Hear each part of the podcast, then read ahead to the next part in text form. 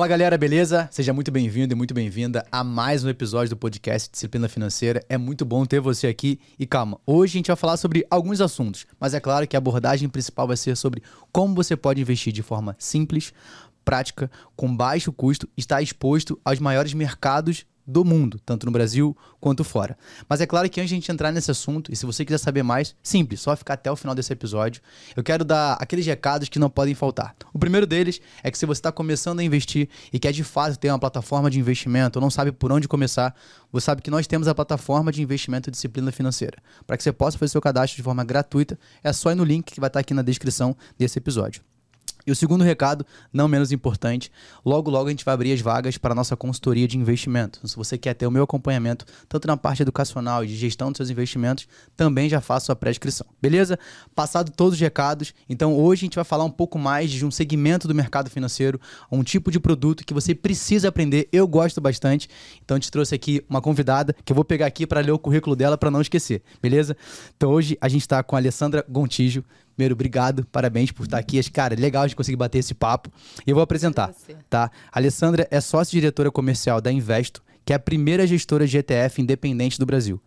A Alessandra tem mais de 10 anos de experiência no mercado, especificamente na área de Investment Bank, onde teve a oportunidade de interagir com fundos de Venture Capital e perceber, principalmente, que a parte de ETF era muito pequena ainda no Brasil, não tinha muita penetração e trouxe esse conhecimento para que de fato a gente possa ter o melhor acesso a esse tipo de produto que eu gosto bastante.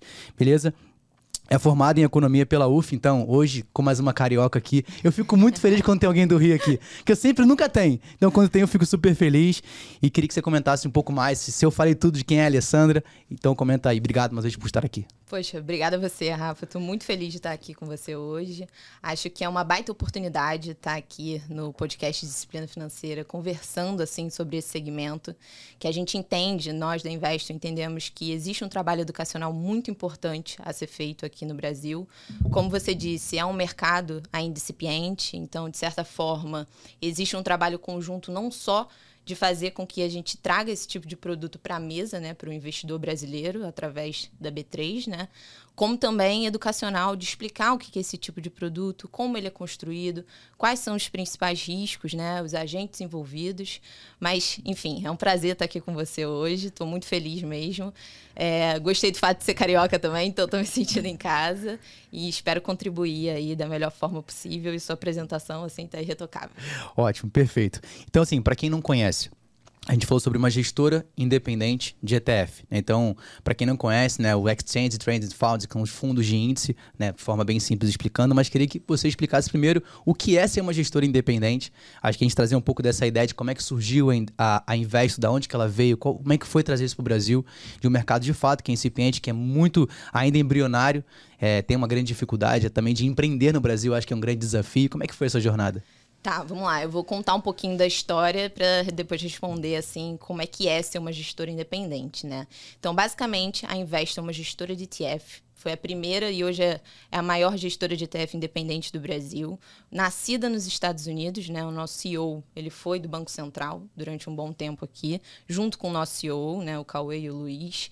É, e eles perceberam, ainda no Banco Central, que havia um, um processo ali, eles acompanharam, na verdade, o processo de digitalização ali do mercado, né? Então, com várias aprovações em pauta, de grandes bancos hoje. Então, eles perceberam todo esse movimento e como tinha um vasto campo ali a ser explorado no que diz respeito a trazer soluções financeiras interessantes para o investidor, a trazer os melhores produtos lá de fora. Então, não só em termos de sofisticação de produto, como em termos financeiros, né? Trazer a preços baixos, a custos ali de manutenção do fundo é, também baixos. Então, é, nasceu nos Estados Unidos, né? Mas é uma empresa brasileira. E aí, essa experiência do, é, no Banco Central fez com que ele pudesse perceber e ter esse diagnóstico. Ele saiu do Banco Central, né? O nosso CEO, o Cauê, é, e foi para o Vale do Silício, né? Trabalhou durante um tempo em fundos de venture capital. E lá fez um MBA é, em Harvard. Então, ele lá conseguiu perceber que trazer o mercado de ETF nos Estados Unidos, aí, se a gente pegar na janela dos últimos 10, 15 anos, já é um mercado super desenvolvido, né? Então, ele conseguiu perceber que, poxa, isso não tem no mercado brasileiro e seria interessante trazer, né? Então, como é que a gente constrói isso? E aí nasceu bem ali no, no auge da pandemia. Então, ele brinca sempre que o timing ali não foi tão. É, assim, incentivador, né? Não foi ótimo, mas ainda assim, é, como se tratava de um segmento, de novo, ainda incipiente, em desenvolvimento, faz fazia, né, na época, necessário toda a comunicação com os principais agentes do mercado envolvidos, né? Então, seja custodiante, é, formador de mercado, é, enfim, todo, todo aquele ciclo ali do que, que é importante amarrar aqui em termos operacionais para efetivamente colocar esse produto de pé. Tá. Então, no primeiro ano e meio, a gente tem um pouco mais de dois anos e meio de atuação. Então, no primeiro ano e meio, dois anos, foi uma preocupação muito grande em tornar o processo operacional muito bem amarradinho, de novo, com os principais órgãos reguladores, então envolvendo CVM, B3, Ambima, etc. É um trabalho ali colaborativo, né, de trazer a informação, trazer o que performava já lá fora, funcionava lá fora para cá, e ao mesmo tempo de construção do nosso portfólio. Hoje temos 17 ETFs listados, né? Mas é, só para fazer um gancho do que, que é, como a gente se posiciona no mercado como um todo, tá? Então, respondendo sua pergunta agora objetivamente, né, o que, que é ser uma gestora independente? É ser, assim, totalmente isento de qualquer tipo de conflito de interesse. Como instituição financeira, a gente não está preocupado em trazer um produto que eventualmente tenha um cross-selling, né, tenha algum tipo de sinergia com alguma outra área.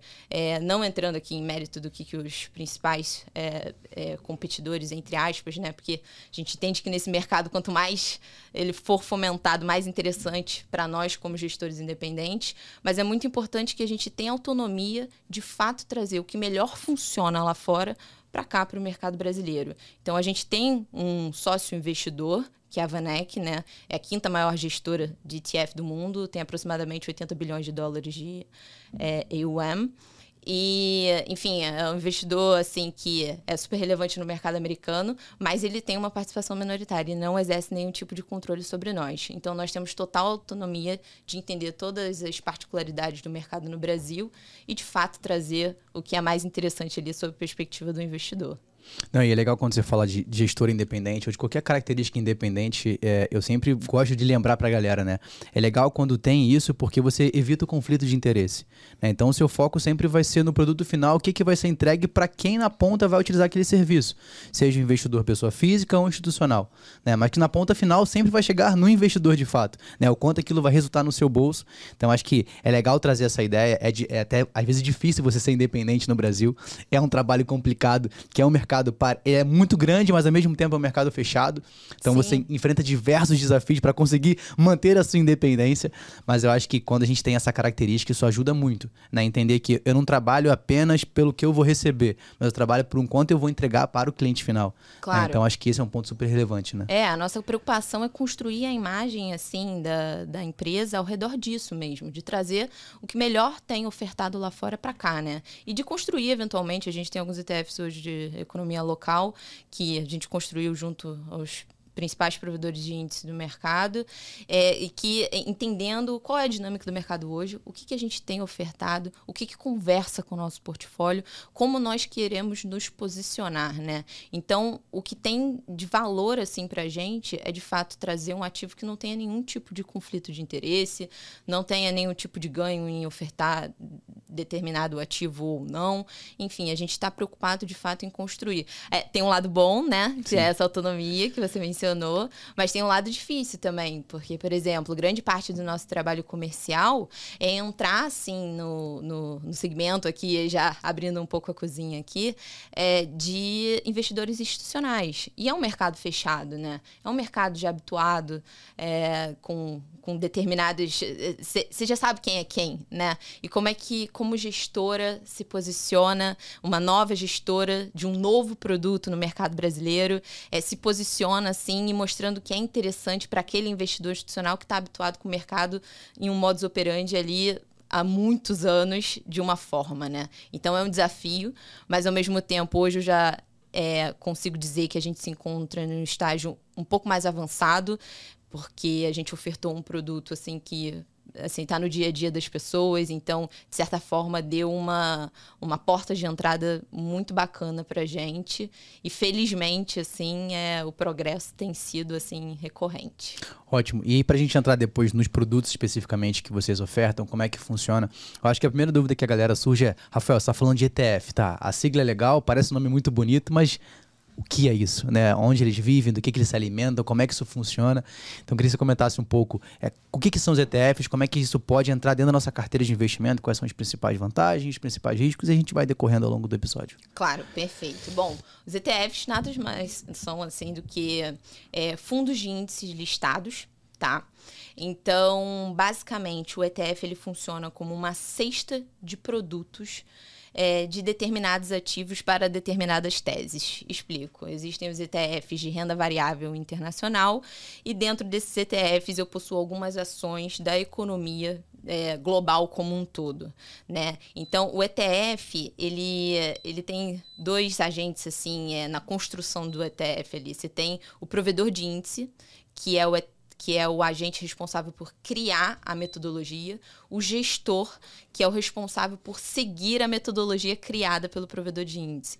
É óbvio que, né, você o, o ETF, sendo um fundo de índice, ele é listado, né? Então ele é disponível para todos os tipos de investidores, assim, não tem nenhum tipo de limitação de ser investidor qualificado, nada. É, e basicamente o, é um veículo em que você pelo fato de você estar tá seguindo o índice de referência, você traz à tona aqui o tema de gestão passiva, né? É, eu tô tentando não ser tão técnica assim, mas eu não, acho que. Fica tranquilo, coisa, eu volto na tecla SAP aqui, fica tranquila. não, mas então é basicamente isso. É, é, um, é um fundo de índice. Então, de novo, o provedor de índice desenvolve uma metodologia, o ETF vai ter sempre uma metodologia pré-determinada, então o investidor tem o conforto de saber no que, que ele está investindo e não só saber como poder acompanhar. Existe um rebalanceamento né, do, desse tipo de ativo que pode ser mensal, trimestral, semestral, a depender da particularidade do ativo de como foi construído, mas o importante é que a carteira é totalmente transparente. Então você, Rafa, pode entrar no site e baixar na hora o que, que o Lord Jones, que é um ETF nosso de economia global, qual é a carteira de, de, desse tipo de, de segmento, desse tipo de ativo, né? Então ele traz para você, para o investidor no final do dia, uma tese o que é muito importante. Você não concentra ali em determinadas empresas.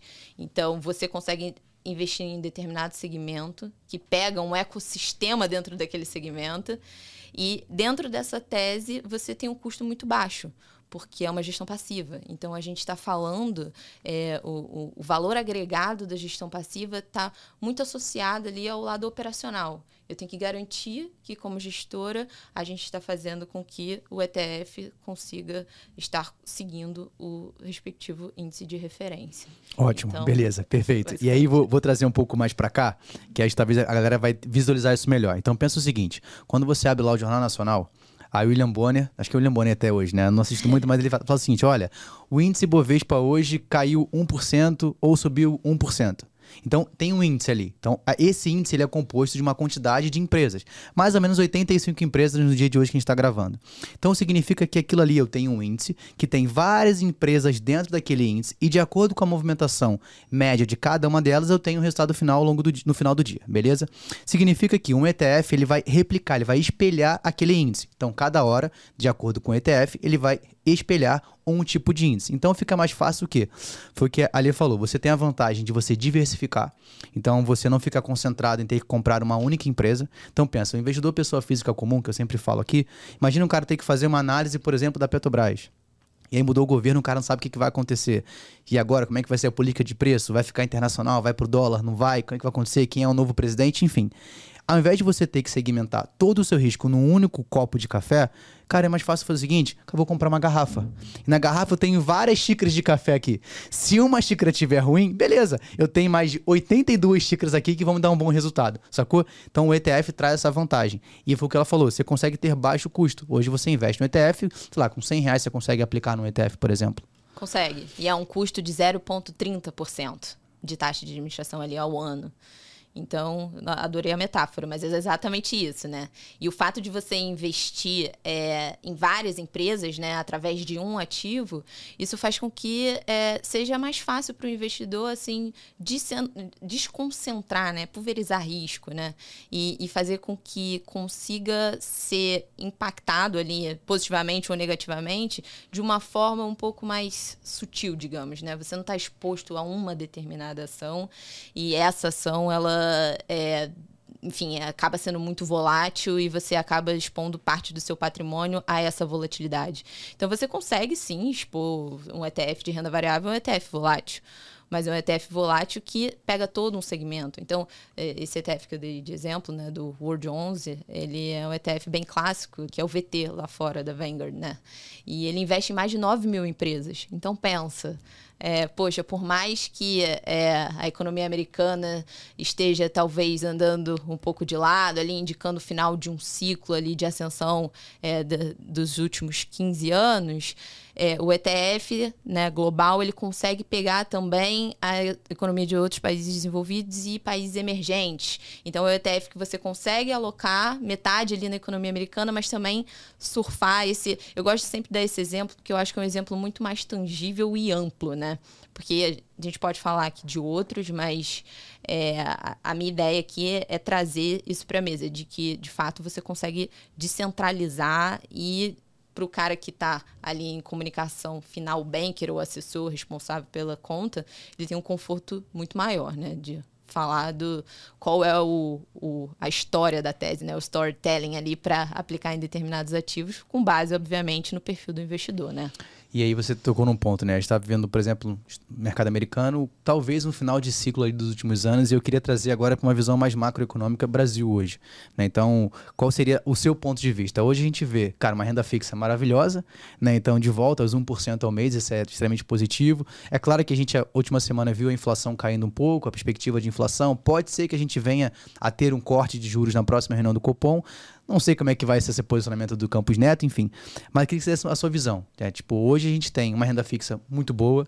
A gente tem a bolsa ali andando quase que de lado, a gente não sabe o que pode vir a acontecer. E como é que você tem a visão hoje, Ali? Como é que você vê esse mercado?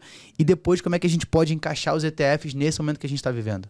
É, então, né? Falar de mercado assim brasileiro e internacional é, e de renda variável ali está um pouco sensível, né? A gente está vendo um mercado aí que, como você bem colocou, taxas de juros super altas. Então, é difícil assim para a renda variável estar mais atrativa do que o investimento em renda fixa, né? Ainda que, obviamente, que existe a possibilidade, mas entrando ali numa, numa caixinha do investidor comum, né? Do investidor ali pessoa física que é, ele tem um incentivo muito maior ali a, a alocar na renda fixa hoje, né? Mas o que, que, é importante para a gente aqui como gestora em termos de cenário macro, né? Um cenário totalmente volátil no Brasil, um cenário esquisito ali do mercado americano, né? Como você bem colocou. É, o, o importante para a gente é fazer com que a gente, através dos nossos ETFs, como eu disse hoje, 17, seja o mais amplo possível em termos de, ok, eu tenho a taxa de juros super alta aqui no Brasil, qual ETF que vai ser interessante para você, investidor, alocar, né? Poxa, a gente tem o LFTs11, né? Que foi o que a gente lançou em meados de novembro e vem sendo recorde de captação. Não à toa, assim, é óbvio que o ETF tem suas particularidades super interessantes para o investidor, em termos de otimização tributária, rentabilidade interessante, etc. Mas também é o timing, né? A gente está falando de 13,75, né? De, de, de, taxa de juros. Então, poxa, é, é, é, super. Você tem um estímulo muito grande. Mas, ao mesmo tempo, existe uma oportunidade muito grande, né? Tem várias empresas ali que estão com múltiplos mais comprimidos. Então, vale a pena olhar também de uma forma um pouco mais ampla outros tipos de segmentos, não só o que a gente. o, o que está mais fácil aqui, entre aspas, né? É, em termos de rentabilidade, assim, é, no D0, digamos, né? Mas, como gestor, a gente quer posicionar o nosso portfólio da forma que você consiga surfar todas essas ondas ao redor do mundo. Então, seja em determinados segmentos, tecnologia americana, é, é gaming, é, é, porque eu ia falar o ETF ao invés de falar o segmento. Segmento de agro, é, enfim, é, small cap. Então, a gente quer fazer, eh, construir algo que seja o mais completo possível sob a perspectiva do investidor.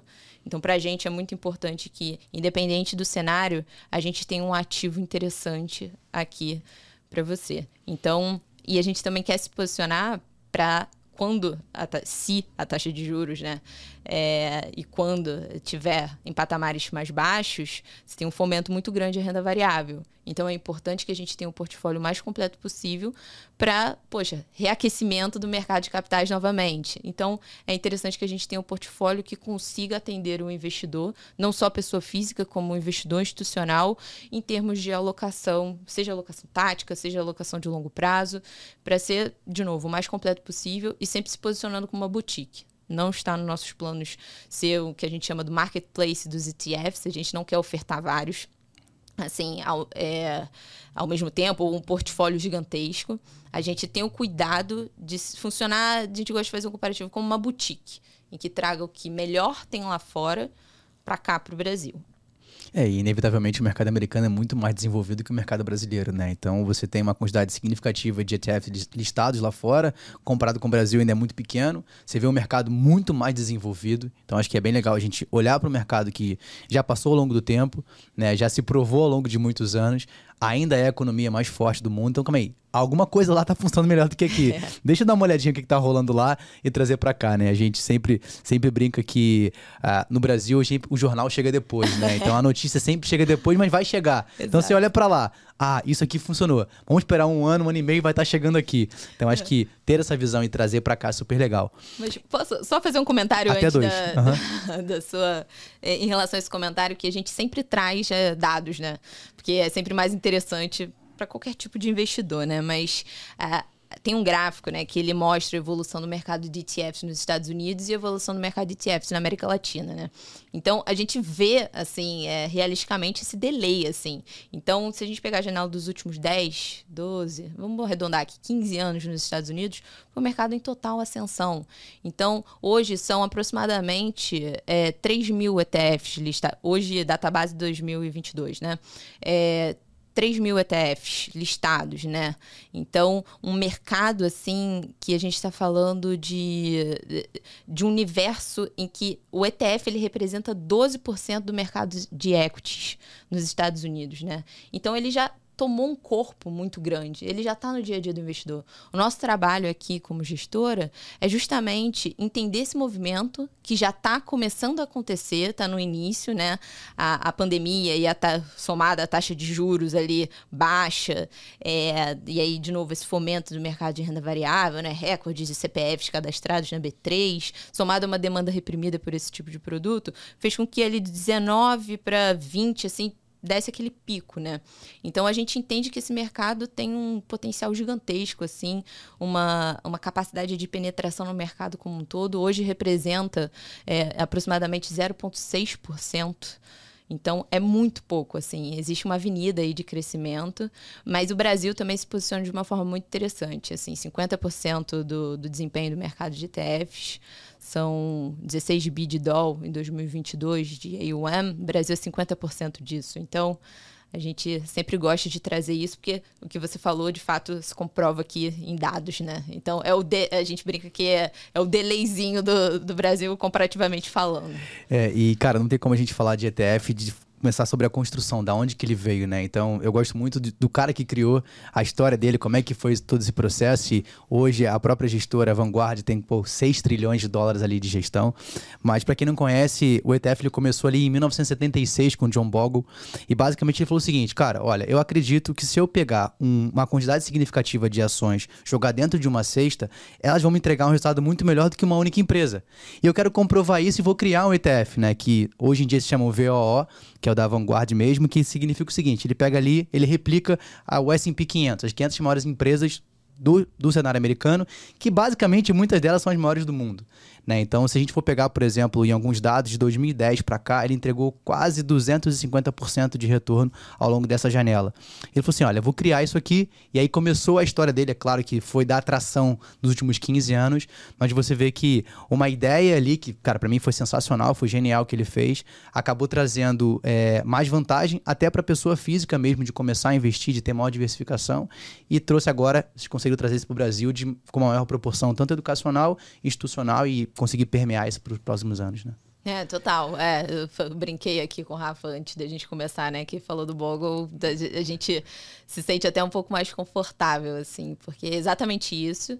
E o importante, assim, disso tudo é, a, ainda que nós sejamos uma gestora totalmente independente, é sempre importante reforçar isso, é óbvio que existe a comunicação com os principais é, agentes, é, com, os principais, com as principais empresas, gestoras do mercado lá fora, né? Então, a gente tem o um contato com o pessoal da Vanguard, tem o um contato com o pessoal da Vanek, nosso sócio minoritário, é, o contato com os principais provedores de índice, e a gente entende, a gente acha o cara, assim, basicamente um gênio, assim, eu acho que é, uma vez que você se debruça, assim, sobre todo, toda a construção ali do que, que, da linha de raciocínio dele, você abre uma portinha ali que você não fecha nunca mais, né? Você começa a se interessar cada vez mais por esse tema. Então, o que aconteceu é, lá fora, né, há 10, 15 anos atrás, é o que a gente quer fazer aqui hoje, né? Assim, trazer para a mesa mesmo esse tema de uma forma educacional e não se engane, não só para a pessoa física, como também para o investidor institucional, assim, que não está familiarizado com vários ativos, né? Então, parte do nosso trabalho é trazer aqui para o dia a dia e fazer com que as pessoas saibam, assim, sobre o que se trata, por que, que é interessante, por que está todo mundo falando disso, por que, que vem crescendo exponencialmente, por que, que é interessante. Então, acho que é, assim, como, como gestora, é o que é importante aqui pra gente. E aí tem uma frase que ele fala que é o seguinte, ele fala assim, olha, investir não é tão difícil quanto parece. Na verdade, investimento está mais relacionado a você tentar acertar algumas coisas e evitar erros graves. Né? Então, o ETF traz essa vantagem. Então, você consegue ter uma diversificação muito maior, que te facilita você evitar alguns erros, que eles vão acontecer, mas se eu consigo evitar erros graves, eu consigo ter um resultado melhor e ser mais bem sucedido nos meus investimentos. Então, eu gosto muito da tese dele, acho sensacional. E principalmente o foco quando ele fala de o ETF nos ajuda numa gestão mais passiva.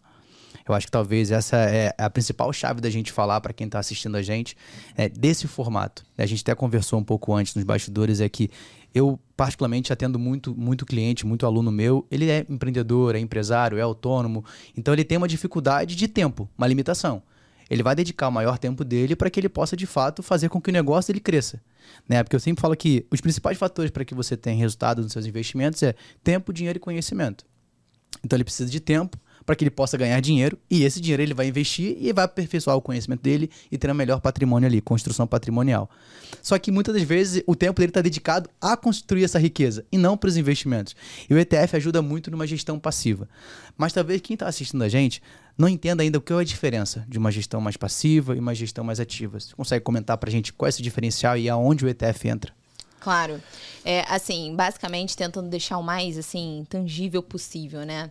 A gestão ativa nada mais é do que é, a alocação em determinados ativos, tentando, é, tentando não, buscando ali bater é, o, o, benchmark daquele respectivo segmento, né?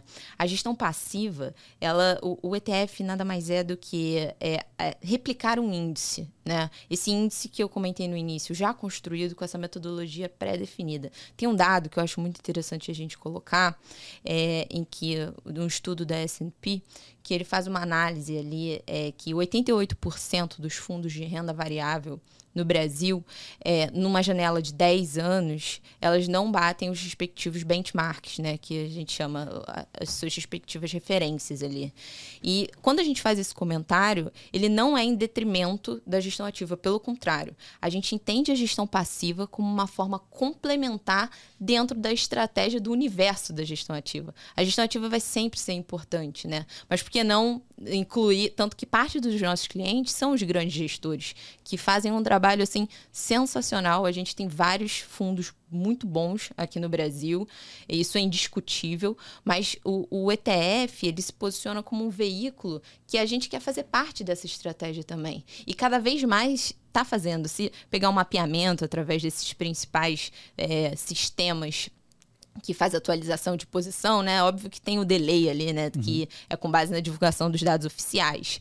É, mas cada vez mais os, os, próprios gestores, que são as pessoas responsáveis pela gestão ativa, estão alocando nos ETFs. Então, eu acho que, respondendo a sua pergunta, é, a gente gosta de se posicionar assim como uma estratégia complementar e, de novo, trazendo o que melhor tem lá fora para cá. E essa metodologia pré-determinada assim, é, acaba sendo uma ajuda muito grande, não só ali para o investidor pessoa física, como institucional também.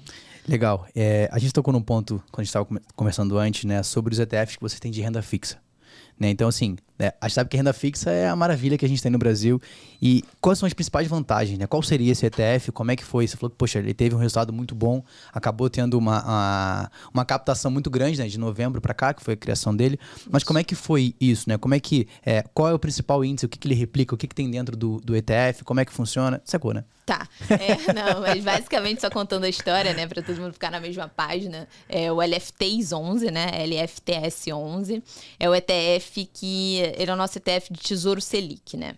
É óbvio que, de novo, construindo. A, a gente tem uma equipe, assim, é, equipe como um todo, tá? Super engajada em entender é, oportunidades do mercado, o que, que faz sentido, é, se existe uma demanda reprimida, não existe, é, o que, que, que, que é interessante sob a perspectiva do investidor e, claro, em fit aqui, fazendo, combinando aqui com o nosso portfólio, né? Então, desde renda variável global, renda variável americana, renda fixa, é, americana e ETFs alternativos de cripto, entrou, faltava um de renda fixa Brasil, né? A gente tem de renda fixa americana e renda fixa global. Então, faltava. Então, poxa, com uma taxa de juros super alta, é, assim, várias, vários portfólios caminhando ali para uma alocação mais voltada para renda fixa, por que não ter um ETF? Obviamente que não é tão trivial quanto eu estou falando, né? Existe toda uma construção de raciocínio. Tem a pessoa responsável por isso, é, que é o Gabriel, né? Que é um dos sócios também, que é o CPO, junto com o Cauê, que é o nosso CEO, e o Luiz, que é o nosso CEO, é, eles estudam assim e entendem o que, que faz sentido aqui para o investidor no final do dia, né? Então, entendendo essa, essa, essa oportunidade, criou-se junto com o provedor de índice, obviamente, que de novo é quem cria, né? É o LFTs 11. E ele é super interessante, como você mencionou, sob perspectiva de otimização tributária. Como, para quem que ele é, né? Ele, a gente brinca que ele é desde, sei lá, a nossa avó que quer alocar a reserva de emergência dela, ou até a gente também que quer alocar nossa reserva de emergência, até um tesoureiro responsável ali pela gestão de caixa das empresas, querendo alocar em algum produto que seja interessante e que dê uma rentabilidade ali sob uma perspectiva conservadora. A gente está falando de um ETF que compra LFT, então o risco associado ao ativo é o risco soberano, né? Então, ali do Tesouro Nacional. Então, seria o nosso ativo é, menos arriscado, assim, falando aqui popularmente, né? Mas, é, e aí ele traz essa questão, assim, para a mesa de otimização tributária, então, o IR não tem a tabela regressiva, né? É o IR flat de 15%, independente da, da, do prazo de resgate e você tem uma rentabilidade ali, como você compra LFT, é sempre Selic mais alguma coisinha. Então, ele sempre está ali andando com o CDI e um pouquinho acima. Então, no acumulado desse ano, a gente está com 103% do CDI. É, no ano passado, fechou 105 e pouco do CDI. É, no acumulado que digo, né? Então foi justamente entendendo essa demanda e a gente teve um sucesso assim que é, a gente fica muito feliz. Nos, a gente sabia que teria apetite, né? Mas ao mesmo tempo a gente entende que é o timing do mercado também, né? somado a um produto super inovador dentro desse segmento de renda fixa Brasil. Então, qual é o nosso objetivo é, com isso tudo? Né? Usar essa penetração do LFTs 11 que vem crescendo 30, 40 milhões por semana, liquidez média diária, ainda não saiu o relatório de março 23 da B3, mas algo em torno de 15, 20 milhões, tá? É, e vem sendo top a DTV, né, de volume ali negociado da B3 desde o lançamento. E o nosso objetivo com isso é usar essa penetração da gestora do LFTs para poder falar aqui sobre o segmento de ETF como um todo. Então, tem várias pessoas que falam: caramba, eu não conhecia. É, teve um investidor institucional, no caso, que a gente fez uma reunião semana passada, ele falou: Caraca, eu sou, eu sou investidor do LFTs, mas eu não sabia que era de vocês. Que portfólio legal. E aí é um, assim, é um trabalho de formiguinha, de novo, é um mercado incipiente. Então a gente tem que todo dia estar tá trazendo esse tema aqui para pauta. Então, basicamente, é um ETF super. É, bem visto e requisitado e a gente está bem feliz com o resultado, assim. E a gente está pensando aqui eh, a longo prazo, né?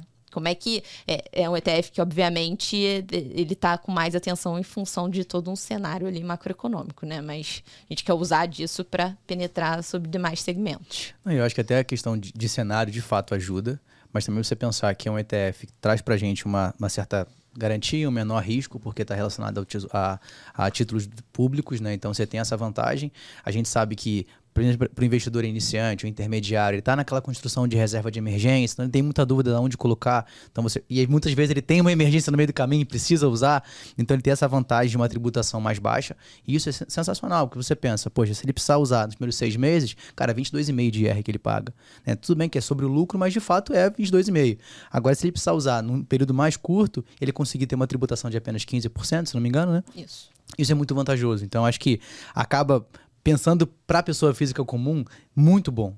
É. Né? Então... Tem isenção de IOF também, né? Eu esqueci de comentar. Exato, exato. Verdade, verdade. É. Né? Então, se você usar antes dos primeiros 30 dias ali, você não paga IOF, né? Diferente do, do títulos públicos ou até título de renda fixa e tudo mais.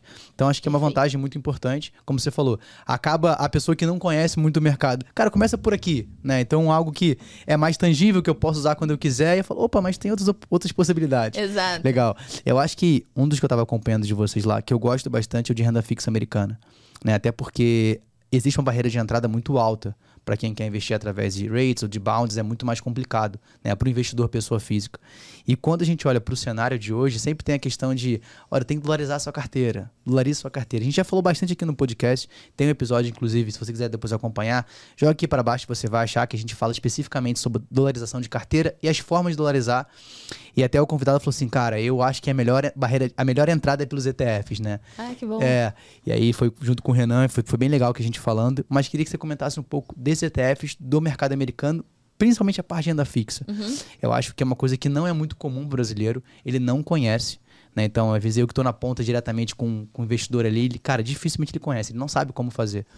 E eu acho que isso é importante, principalmente a parte de renda fixa. Hoje que a gente vê uma renda fixa americana que a gente nunca viu nos últimos 30 anos, né? É, exatamente. É, não tem jeito, assim, né? É, acaba sendo sempre uma composição de fatores, né? Mas então, como a gente está vendo uma renda fixa americana super atrativa em função do aumento da taxa de juros lá fora, é, é natural que é, ETFs de renda fixa americana fiquem mais em evidência, né? Mas eu acho que, além disso, o, o fato do, do mercado brasileiro estar tá apresentando uma volatilidade ali que, sem juízo de mérito, uma volatilidade que é dada, né? Assim, só não vê quem não tem é, recursos alocados aqui no Brasil, é natural que a pessoa busque é, um, uma dolarização de patrimônio, como você bem colocou, né? E o ETF, ele acaba sendo a forma mais fácil de você fazer isso sem tirar o seu dinheiro do Brasil, né? Você tem um veículo, né, que ele consegue te dar essa exposição ao dólar, né, no, no caso da renda fixa americana, e fazer com que você aloque o seu patrimônio nos principais títulos de renda fixa lá fora. Então, assim, é, é uma baita oportunidade e é casado ao mesmo tempo para ser muito bom sob a perspectiva do mercado brasileiro. Porque a gente está falando de um mercado em desenvolvimento. É, não é interessante para nós que tenha, é, que tenha uma fuga assim, desse, desse AUC aqui no mercado no Brasil, né? Que passem a abrir contas lá fora. Realisticamente falando, não é para todo mundo, porque lá fora o custo para você montar uma estrutura lá fora e investir é, é, muito alto. Óbvio que hoje em dia, poxa, você tem como aplicar em corretoras de lá fora, é um custo bem mais baixo, etc. Mas é, eu diria que é uma, um facilitador. O ETF ele vem assim como uma forma de facilitar essa exposição de novo, a um custo baixo e, e podendo, não só no caso da renda fixa americana, né? Tem a renda fixa global. Então, eu acho que é, muito tem, tem estado em pauta em função do timing. E, ao mesmo tempo, de novo, é essa ideia independente de cenário macroeconômico, vai ter sempre um ativo que é interessante sob a perspectiva do investidor, seja ele pessoa física, seja ele institucional. Então, para a gente é importante isso. Ótimo. E a gente tava respirando na, na, hora que eu respirei. Mas é, tem, uma, tem uma situação que eu acho que quando a gente sempre fala de ETF, acaba surgindo na pauta, eu sempre converso muito, principalmente agora que a B3 autorizou que alguns ETFs viessem com pagamentos de dividendo. E aí, só para a galera entender o que está rolando. O que acontece é que muitos ETFs lá fora pagam dividendo. Né? E o que acontece é que a gente gosta, né? a gente é muito visual, a gente gosta de ver aqueles centavinhos pingando na conta ali. Né? Então, para quem já investe, por exemplo, em ETF americano, cai ali alguns centavos em dólar. Né? Então, alguns centes ali que atrava brilha os olhos. E isso no Brasil não, não tinha até então, né? Então foi autorizado recentemente. E como é que vocês veem essa, essa, essa possibilidade, né? Porque eu acho que pode ser uma, uma forma de ter um olhar ainda mais aprofundado e as pessoas olharem mais para o ETF, uma vez que tem essa capacidade. Hoje, basicamente, os ETFs, os, os dividendos, desculpa, são reinvestidos no próprio ETF. É isso. Né? Então acho que a, a galera ainda não olha, ela precisa ver, precisa tocar. Como é que vocês enxergam essa ideia? É engraçado, né? Porque o dividendo ele tem um apelo comercial, Sensacional, né? muito. É, do, nossa, tá pingando ali, então tô ganhando dinheiro, né? Mas foi o que você bem colocou, Rafa. É, a, a distribuição ela não ocorre, ela é reinvestida, né? Então você tem um impacto ali sobre o ativo. É, é relativamente recente. Então, o que eu posso colocar aqui é que estamos estudando qual é a forma mais interessante de viabilizar dentro de um veículo, de um ETF, para que é, possa distribuir dividendos e, ao mesmo tempo, ser interessante para o investidor e conversar com o nosso portfólio, né? Eu acho que é, todas essas novidades acabam tendo esse apelo comercial que não tem jeito, todo mundo vai querer falar sobre. E, internamente, a gente está fazendo muito dever de casa de entender como é que a gente vai construir isso. E, mas é uma pauta recorrente interna, então, quem sabe da próxima vez, né, a gente não tenha mais novidades, mas por enquanto o que eu posso falar é que a gente gente tá analisando aqui o que dá para ser feito. Tô de olho. Pra vocês. É, tô de olho, deixa eu ver o que, que vai rolar. Vou tentar sair na frente com algo que faça sentido, né? Isso, cara, empreendedor é isso. Deixa eu correr aqui porque já tá rolando. Cara, mas é legal a gente falar, porque. E você tocou num ponto, né? Não tem jeito. O, o investidor independente do estado que ele, que ele esteja, o estágio que ele esteja, ele sempre vai ser muito mais emocional do que racional. Então ele precisa ver algo ali caindo na conta e falar: opa, tá dando resultado. Não, mas para quem está começando, início da jornada, né? Então a gente até comentou antes. Por isso que os fundos imobiliários, por exemplo, tiveram uma crescente absurda. Né? Hoje a gente passou de, se não me engano, um milhão, quase um milhão e meio de CPFs de pessoa física comum na bolsa de valores justamente por isso, porque ele vê ali aqueles centavinhos caindo na conta ali, nossa, uma gestão, uma, uma renda passiva crescendo. Então acho que talvez o ETF conseguindo entrar nessa ideia, sendo de fato algo que faça sentido para as pontas, né? Porque para mim todo negócio bem sucedido é aquele que faz sentido para as duas pontas, né? Então claro. todo mundo tem que sair ganhando. Claro. Então se isso conseguir acontecer, eu acho que vai dar um, uma crescente muito grande ali, uma visibilidade muito maior. Espero que logo a gente consiga ver isso acontecendo, vamos ver. Mas aí, eu sou muito curioso, né? Então eu separei algumas perguntas de curiosidade. E a primeira pergunta é tipo, cara, qual ETF de vocês é mais negociado hoje? O mais negociado acaba sendo o LFTs 11, tá? É que esse ETF que a gente comentou do Tesouro Selic em função de timing de mercado. A gente lançou em 9 de novembro, né, meados de novembro, e hoje a gente superou já 615 milhões de patrimônio. Então tem um crescimento aí bem expressivo. É o mais negociado em termos de volume, né? E respondendo sua pergunta objetivamente, mas obviamente os ETFs, assim, em termos de rentabilidade, assim, a gente está percebendo um movimento bastante interessante do STK11, que é o de tecnologia americana, o World 11, WRLD 11, que é esse que eu comentei anteriormente, o VT tem tá com uma movimentação super interessante, quase batendo ali 100 milhões de patrimônio. É, enfim, tem, tem algumas tem alguns, alguns ETFs que a gente sempre gosta de mencionar, né? É, o de small cap americano, por exemplo, foi bastante resiliente ali na crise. É, se você pegar ali a janela tecnologia americano, assim, se pegar a janela dos últimos seis meses do STK11, ele rendeu aproximadamente ali 20%, mas obviamente ele caiu muito em função de todo um mercado lá fora de tecnologia sofrendo como um todo e agora deu uma recuperada. Mas assim, em, em termos de volume negociado, é o LFTs 11. Mas a nossa ideia é que é, esse tipo de volume seja replicado para os demais ativos. E, e, você falou algo bem legal, né? Então, eu fiz o dever de casa, né? Então, fui olhar alguns ETFs que vocês têm e para mim, principalmente esse tecnologia americana, é, se você for comparar com o mais conhecido no Brasil, que é o Small, desculpa, o de Small Caps, principalmente, uhum. você tem o de Small Caps. Uhum. E eu fui comparar com o Small 11, que, que é muito, muito conhecido no Brasil. E se a gente for pegar numa janela de um ano, é, o, o comparativo entre o ETF de vocês do Small, cara, fizeram uma lavada gigantesca.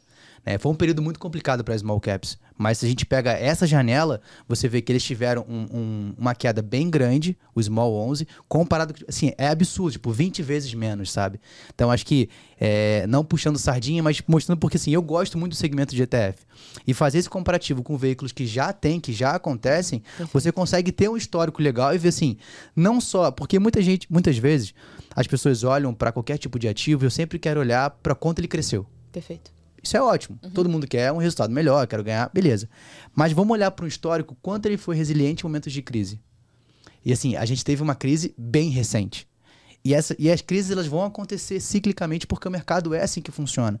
Então eu sempre gosto de olhar nos momentos mais complicados, quem conseguiu se manter, né? Quem conseguiu performar melhor. Porque às vezes perfumar melhor significa que você teve uma queda menor do que os outros. Então, isso foi legal de pegar esse comparativo do, dos últimos 12 meses e ver que alguns ETFs foram bem mais resilientes com veículos que já tem no mercado. Então, acho que talvez trazer tecnologia, entendimento, ter esse, esse, essa aproximação com o mercado internacional e trazer para o Brasil trouxe muito mais resultado. Não, total. E assim, parte do nosso trabalho é mostrar esse tipo de comparativo também, né? A gente acha que, assim, a gente constrói os nossos produtos pensando justamente o que, que tem ofertado no mercado brasileiro que tem ofertado no mercado lá fora, o que, que faz sentido ofertar aqui, né? Porque não é a nossa pretensão ter nenhum tipo de ETF que já exista aqui, né? Ou algum ETF com uma metodologia muito parecida. É, é inovar, assim. No, no, final do dia, eu acho que isso é super importante, assim, sob a perspectiva do empreendedor, assim, e, e, e de toda, toda a nossa identidade, assim, como gestora. Então, para a gente, parte do nosso trabalho é esse: são mostrar os indicativos do que, que a gente tem no mercado hoje, o que, que a gente tem no nosso portfólio, fazer um comparativo em termos numéricos, assim. Se não for interessante sob a perspectiva numérica, assim, se no backtest, né, é, a gente não tenha percebido que é interessante para o investidor brasileiro, não tem por que ofertar esse tipo de produto.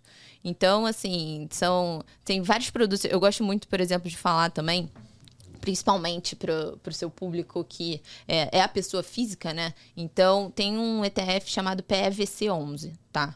Que é um ETF de Private Equity. Então, a gente desenvolveu, é, junto com o provedor de índice, obviamente, é, para fazer com que investisse nas 10 maiores e gestoras americanas de, do segmento, né? De PI. Então, KKR, Apollo, Lexon, etc. E isso faz com que você tenha acesso a um produto desse tipo de segmento a um ticket menor com uma liquidez de bolsa. E um ponto importante também, que a gente tem muito cuidado, o fato da gente se posicionar como uma boutique com 17 ETFs hoje listados, a gente contrata o formador de mercado do nosso bolso, que é um grande banco, é, não sei se posso falar, mas pode, que é claro. o BTG, enfim, um, um, grande parceiro nosso que desenvolve um trabalho ótimo. E, e basicamente esse formador de mercado atua, contratado pela gestora, pela Investo, atua para garantir liquidez para os ativos. Então não tem problema o investidor institucional entrar em um fundo e dobrar o PL do fundo, ou sei lá, vezes 10 o PL do fundo e querer sair daqui a um mês por uma alocação tática. Não tem problema. O formador de mercado está justamente ali para isso. E, de novo, entendendo como o mercado está se desenvolvendo, entendendo como ainda é incipiente, você jogar o PVC 11 no broadcast, na Bloomberg, enfim, no home broker, você vai perceber que ele que do ativo não é tão interessante, mas sabendo que tem um formador de mercado, você sabe que você não teria nenhum tipo de problema ou gargalo relacionado a esse tema. Acho que, enfim, seria interessante acrescentar aqui para trazer mais informação para a galera e conforto também, né? Sim. Porque o risco de liquidez é, não é uma coisa que existe a preocupação com os nossos ETFs especificamente. Mas acho que até para pessoa física comum assim é difícil ter um risco de liquidez, né? Então, porque só para quem não está entendendo assim, cara, o que está acontecendo? Quando a gente fala de liquidez, é basicamente você tem que ter um agente comprador e um vendedor. Né? Então, se você quer vender e não tem ninguém para comprar, deu um problema aí. Mas quando você tem ali um agente de mercado que possa te ajudar, você tem essa garantia. Então, por exemplo, só para ficar mais fácil o entendimento, como se você queira vender uma ação XPTO11. Você quer vender, você vai entrar, abre seu home para sua corretora, plataforma de investimento e disciplina financeira, você vai abrir lá, você vai abrir o seu home broker, você vai colocar, quero vender o XPTO11.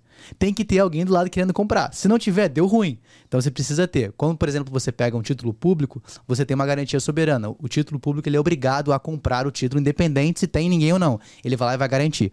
Então o que, o que ele está trazendo para gente é que você não precisa se preocupar com isso. Eu acho que até para a pessoa física comum é uma preocupação a menos, porque a quantidade de negociação que a gente vai fazer ali em determinado momento não é tão grande. Então acho que esse é um ponto super positivo. É, acho que era isso, né? É, não, perfeito. É muito mais importante para o investidor institucional, sim, que os cheques sim, são sim. muito maiores. É, um pouco. Mas... Chegaremos lá com pessoa física, talvez. não, mas eu acho que é importante também, porque dá um conforto, né, para pessoa física que vai alocar um dinheiro assim mais relevante, falar, ah, se eu quiser sair. Acho que é sempre um ponto aí a favor. E a gente entende isso também como um ponto bem é, interessante no que diz respeito à vantagem competitiva, né? Não é só o nosso produto, é todo o cuidado que envolve o nosso produto, né? Então a gente tem muita preocupação e eu acho que grande parte do valor do nosso modelo de negócio está associado a isso. Ótimo. E aí, é, eu sempre, como sou um cara muito curioso, né? Então separei aqui olhando assim. Tô preocupado. Tá. Você como investidora, né? Inevitavelmente a gente sempre tem um apego de um ETF que a gente gosta mais. Tá. Né? Olhando para o cenário da Invest hoje, qual ativo, qual ETF que você mais curte, que você mais acompanha, que você gosta? Tá, eu, Alessandra... Se, se puder não ser um, puder ser dois, três, você fica à vontade, fica tranquila. Tá, eu gosto muito do War Jones, o nosso CEO, o Luiz, né? Ele fala que é, é o ETF que vai deslanchar já já. Ele sempre é. Todos eles, né? Mas na verdade, ele é muito engraçado, né? E aí ele fala isso de uma forma que eu falo, eu também acho. Então, que é basicamente o ETF de economia global, assim. Eu gosto muito do War Jones, né? Que é esse de economia global que replica o VT, né, que é o ETF da Vanguard. E eu gosto muito, particularmente, do jogo 11. O jogo 11 é o ETF que ele investe no segmento de gaming. E eu gosto de falar dele toda vez que eu estou conversando assim com os investidores ou com um público maior, principalmente com o público que está ali no dia a dia com o cliente, que você, tá, assim, ao investir no jogo 11, você está investindo no segmento de gaming, né? Num ecossistema de gaming. Você não está investindo em uma determinada empresa. Então, você é, o mercado de gaming, ele, assim, é, os números comprovam que é, ele cresce exponencialmente dia após dia. Você tem um acesso ali é, real time, né? Que as pessoas ficam online e, e as grandes empresas assim de tecnologia depositam ali parte dos seus estudos e entender como é que consegue monetizar esse tipo de mercado, né? Então a gente teve toda um, uma mudança ali é, do, da indústria da música, né? Antes a gente tinha os CDs, aí depois foram as, as principais plataformas de streaming. Depois a gente teve do cinema, antes a gente ia na locadora. Você é dessa época também, né? sou, sou da época que você ia na locadora, aí você pegava ali três fitas, você tinha uma briga, porque às vezes não tinha aquela fita, você ficava bravo. E aí, se você atrasasse para levar na segunda-feira, você pagava uma multa. multa. Né, cara? E se você perdesse, já era já a sua vida. Não, assim, é uma dívida eterna, você não ia conseguir pagar. Tipo, é pior que cheque especial. Não, e minha mãe é viciada em filme, né? Então toda semana a gente tava na locadora e ela perdia horas lá. Mas enfim, é, tem, o seu valor.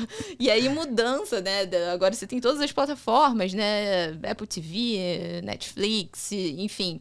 E a indústria de gaming, assim, a, a, a gente acredita, assim, que vai ser a mudança de mentalidade, né? Antes era só um acesso, que a gente tinha nosso lá, Nintendo, é, soprava fita, trocava o lado, né, pra, pra jogar sei porque eu tenho irmão homem.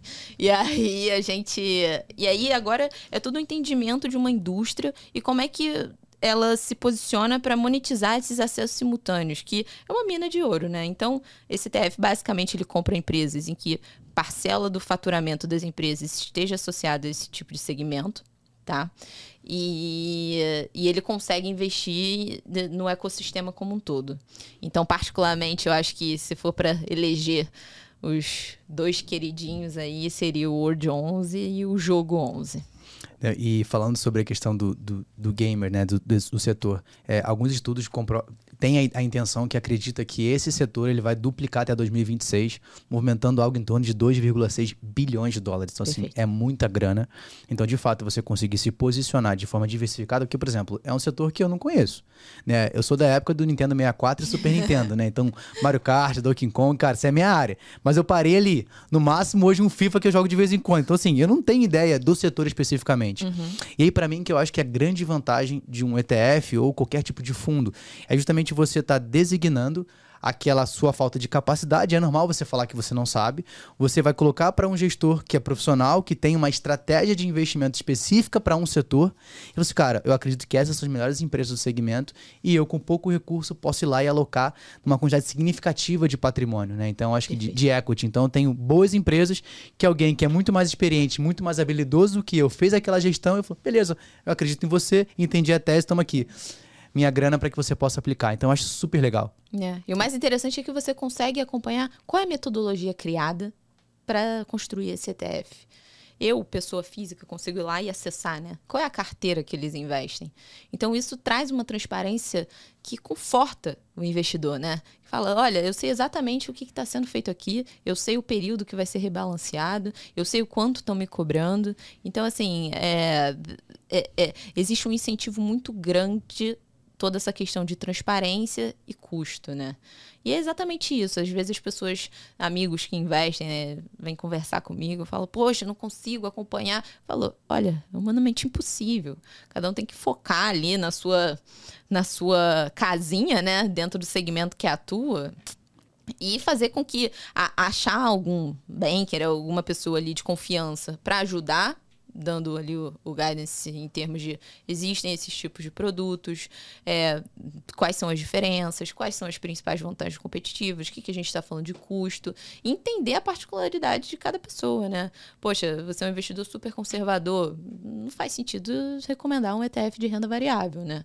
Porque vai estar exposto a uma volatilidade que você não tem apetite para isso. Então, esse entendimento somado ao que o ETF fornece em termos de, de abertura ali da, da, da, cozinha do ETF, né? Da cozinha do veículo, faz com que, assim, no final do dia, o, o, o cara se sinta mais confortável de alocar nesse tipo de ativo. Acho que isso é um ponto super importante. É, e eu, eu sempre coloco a ideia que, na verdade, quando você está na, sua construção patrimonial, dependendo do seu objetivo, né? É lógico que a gente sempre fala de longo prazo, mas longo prazo ele é longo, né? Então, você tem que passar por esse processo e todo mundo fala, cara, eu vou sobreviver até lá. Então, acho que o mais importante para o investidor não é o quanto você ganha no próximo ano, mas é quanto tempo você consegue se manter no mercado.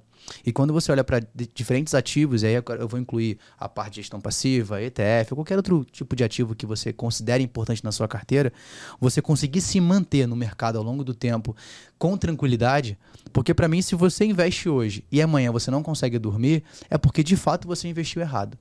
Né? Então você conseguir entender qual é o seu perfil, qual é o seu objetivo, como é que é a sua alocação de ativo, né? A gente fala de sustainability, mas existe o sustainability da vida real. Uma coisa é você responder 12 perguntas no conforto da sua casa tomando um café expresso. Perfeito. Outra coisa é você ver no mercado, cara, uma crise chegando, uma crise sanitária, sua carteira caindo 10, 15, 20, 40%. Então você entender todo esse cenário, se conhecer, eu agora eu vou começar a aportar. E aí vai entrar, cara. Eu acho que os ETFs, em geral, eles acabam trazendo essa vantagem né? De ter uhum. uma gestão mais passiva, você conseguir se manter mais tempo no mercado, pela questão da volatilidade e uma gestão mais profissional. Então, você conseguir permear essa gestão passiva com uma característica mais ativa também em alguns momentos, vai te ajudar não só a ganhar agora, mas se manter no mercado, que é o mais importante. É, e essa visão de longo prazo é muito importante para a gente também. Então, é, na indústria como um todo, mas eu acho que o, o ETF, é, tanto que a gente nunca, o, o nosso apelo para esse tipo de veículo, apelo comercial que eu digo, né, não quer, ah, é, tal ETF, no caso do, do Block 11, por exemplo, que é o nosso ETF de cripto, ele está no, desde o início do ano naquele top ranking da B3, né, em termos de rentabilidade. Mas o nosso foco não é esse. A gente está falando de um somatório, assim, não tem como falar que ele é interessante porque ele rendeu X em determinado período. Outro ativo é menos interessante porque rendeu Y. Eu acho que é sempre o mais importante, é uma visão de longo prazo, para qualquer ativo que seja, mas dentro aqui da, da nossa caixinha de, de ETF, né? É, é basicamente você investir em um veículo é, olhando ali para o longo prazo e sem, e sem ficar ali preocupado com o amanhã, né? Então, você investiu numa tese, você investiu em X empresas, então em X bonds, seja lá o que for, né? Aí vai variar de acordo com o ativo. Mas o, o, importante é que você desenhou, alocando nesse ativo, você desenhou bem a estratégia que você está optando por.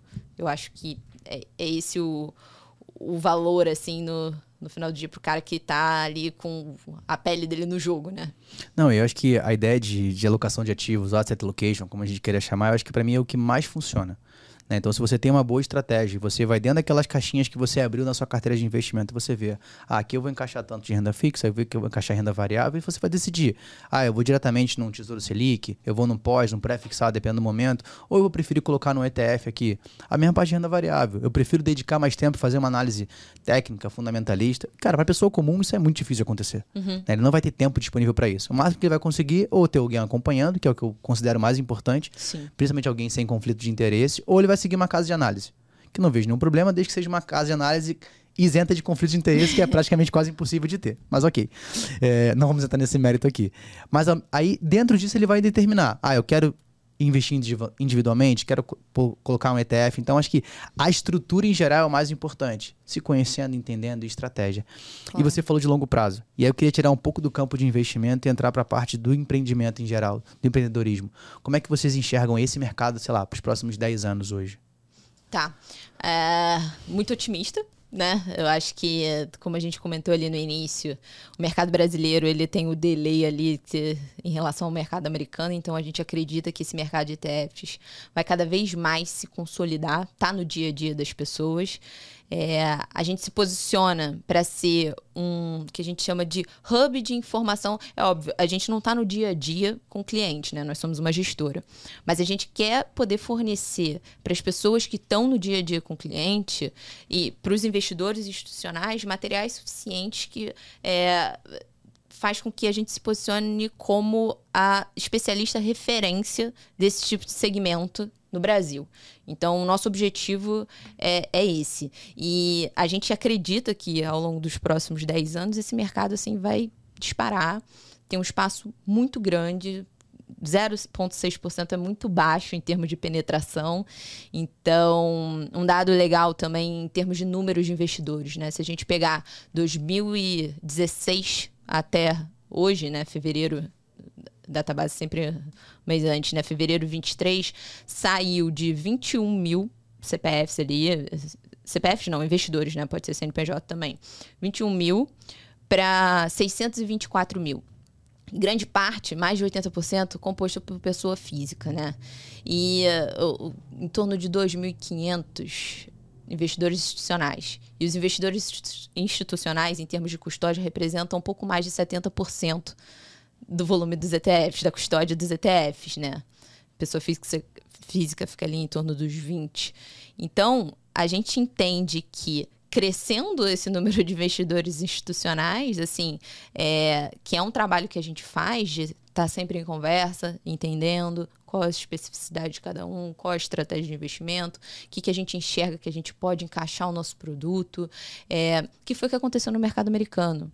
A minha primeira semana, assim, é, na, na empresa, foi conversando com o head de sales de uma grande casa lá fora, né? Que é, inclusive, uma das nossas parceiras. De novo, reforçando, 100% independente. Mas, é... E ele me falando, Ale, olha, o que aconteceu aqui foi que... A... Quando um alocou, foi o efeito, assim, manada, assim. Todo mundo passou a alocar e aí a proporção mudou totalmente, né? Então, a gente falando de, de um de um tamanho de mercado equivalente a 12,6% do mercado de equities, americano, é um volume super expressivo. São mais de tri de doll. Então, assim, a gente acredita que tem um espaço muito grande aqui no mercado brasileiro, mas a gente entende também a importância do trabalho educacional e de informação.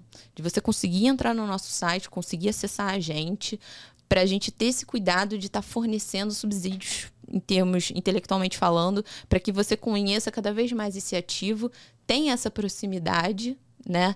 E ao mesmo tempo sinta o conforto de saber o que você está fazendo de novo, a gente não tem contato com o cliente, pessoa física final. Então a gente trabalha muito para que as pessoas que têm esse contato tenham acesso à informação e caso precise tirar alguma dúvida com a gente, a gente tem um relacionamento super próximo.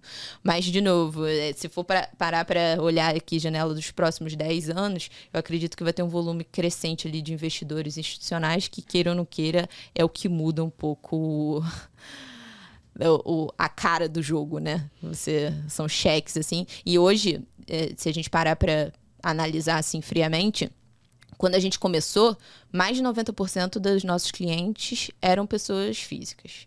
E aí, de lá para cá, é, por demanda reprimida, aquela captação orgânica de pessoas que sabiam já em que estavam investindo. Opa, tem aqui no Brasil agora, vai lá investe.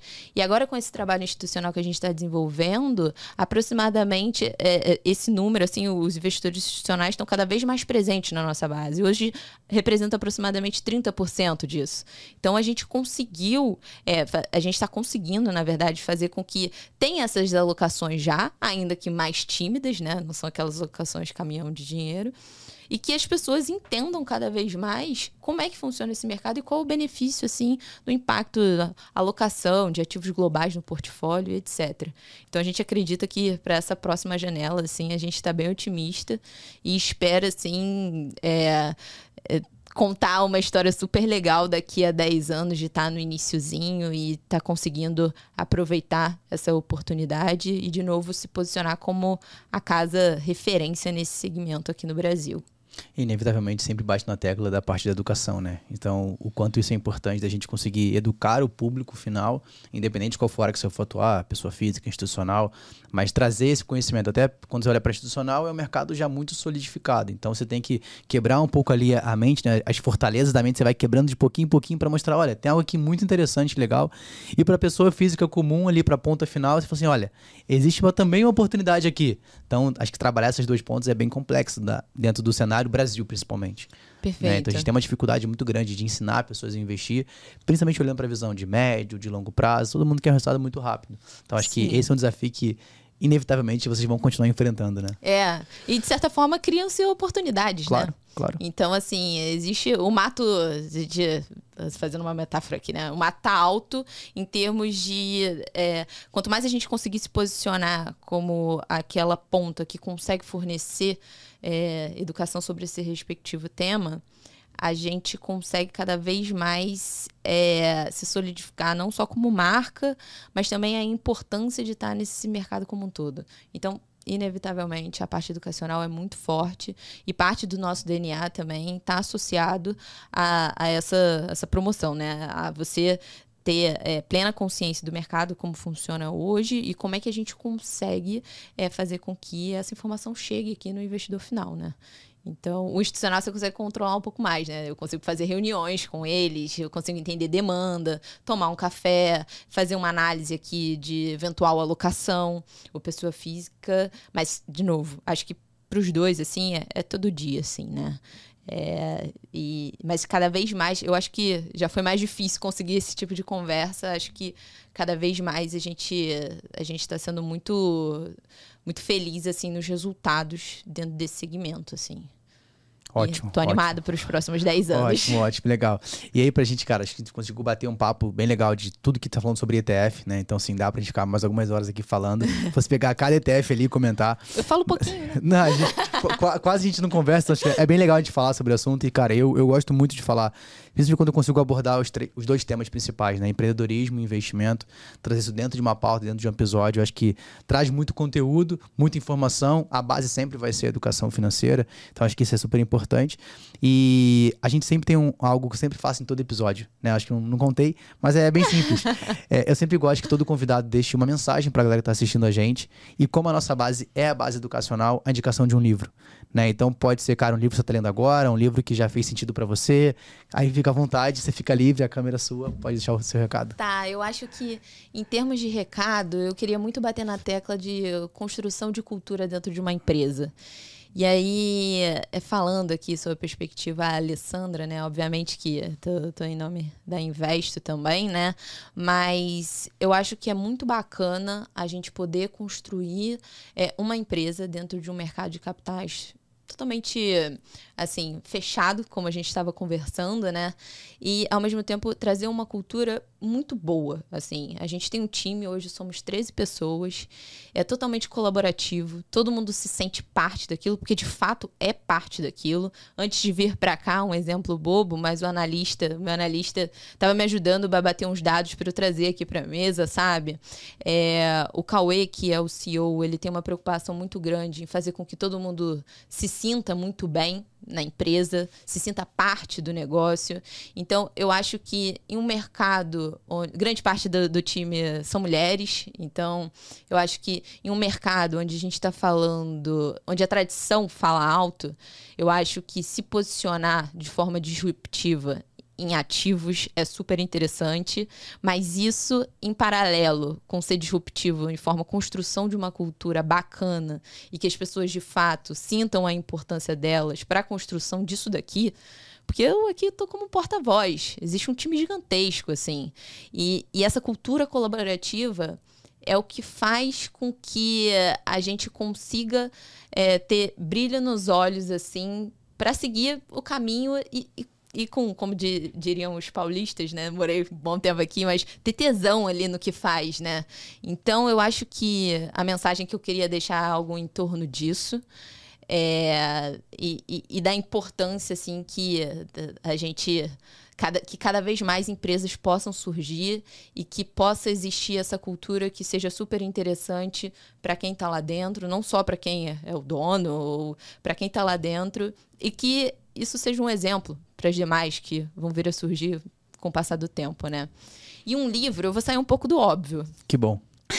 Ótimo. não sei também, talvez não. Mas... é, tô sendo aqui otimista, né? Mas assim, tem um em português é Onde os Sonhos Acontecem, que é o livro do Bob Iger. Assim, particularmente, eu sou muito fã da trajetória profissional dele. Sei lá, eu não queria falar alguma coisa totalmente associada ao mercado financeiro, né? Uhum. Mas é associada ao meio corporativo, né? Então ele fala um pouco de uma forma muito sutil como ele assim liderou a Disney durante um período assim gigantesco de tempo e como ele obteve os resultados que ele obteve. Mas o mais interessante é que é uma espécie de biografia, mas não tão biografia. Ele fala como qual foi a cabeça dele é, em relação aos principais desafios ao longo da carreira, né? E isso eu acho genial, assim. Se pudesse encontrá-lo assim, e falar, olha, é, faça uma pergunta para ele, seria algo em torno assim é, de uma coisa que mais pessoal, né? Como a inteligência emocional dele fez com que ele construísse esse, assim, essa empresa gigantesca que é hoje, sabe? E eu acho ele assim excepcional. Se não me engano, foi que foi demitido, teve que voltar, né? então, pra você ver como é que é. Ele foi demitido, colocaram um cara lá que fez bastante besteira, ele teve que voltar desesperadamente. É, eu falo porque eu gosto da Disney, inclusive, não dá pra ver, eu tenho a tatuagem do castelo da Disney no meu braço, mas não vou ah, comentar. Oh. Deixa só aqui nos bastidores, tá aqui escondido. Mas eu gosto pra caramba e é um livro sensacional. Então, é. vou deixar como indicação. A gente tá montando, já tem o nosso site, já, disciplinafinanceira.com.br. E vai ficar dentro do site da biblioteca com todos os episódios, com o livro indicação de cada convidado, para que você possa ver ali, cara, o list do, do livro, quiser comprar, também vai estar disponível o link. É, cara, obrigado. Obrigado ali pela ah, participação, por esse tempo. Que bom que você Poderia curtiu. ficar aqui falando. É, cara, é legal pra caramba. Acho que o microfone legal. chama atenção, a gente gosta de falar. É. Mas, olha, Queria que você deixasse as redes sociais da Investor, sua, que você deixar. É, qual é, onde é que o pessoal te acha, como é que procura? Tá, eu vou disponibilizar o meu e-mail. Assim, eu não sou uma pessoa ativa no Instagram, né? Meu Instagram é pessoal, mas eu vou deixar o da Investor, só um minutinho que eu vou dar uma coladinha. Tá, sem Mas problema. o meu e-mail, de qualquer forma, é alessandra.investoetf.com, tá? E a rede social da Investo é investo.etf. Mas assim, pode me mandar e-mail, pode entrar em contato assim pelo próprio Instagram do, da Investo. Não tem nenhum tipo de problema, a gente tem uma pessoa para cuidar desse atendimento assim, ainda que entenda que, de novo, somos uma gestora, a gente não está ali na ponta final, mas que a gente possa ter uma comunicação ali super fluida com o cliente também que está interessado em entender sobre determinado ativo. E é super importante com que o cliente se sinta valorizado pra gente. Ótimo, vou deixar o link aqui e também você pode entrar no site, né? Então lá tem, tem até a história deles também lá, tem todos os ETF listados, como é que funciona cada um, qual é o portfólio. Então, o cara é legal para quem você quer conhecer e é bem explicativo, ele é bem didático, fica tranquilo, tem vários gráficos, quem gosta de gráfico, então fica à vontade. Beleza, galera? Lê, obrigado pela sua participação, por esse tempo aqui. E você já sabe, né? Não deixe de curtir, comentar, compartilhar, manda no grupo da família, para todo mundo, para seu amigo investidor que quer que sempre fala de alguma coisa, manda para ele para ele poder entender um pouco mais. E não se esqueça, toda terça-feira ao meio-dia estaremos aqui, beleza? Grande abraço, até a próxima. Fui. Valeu. Tchau, gente.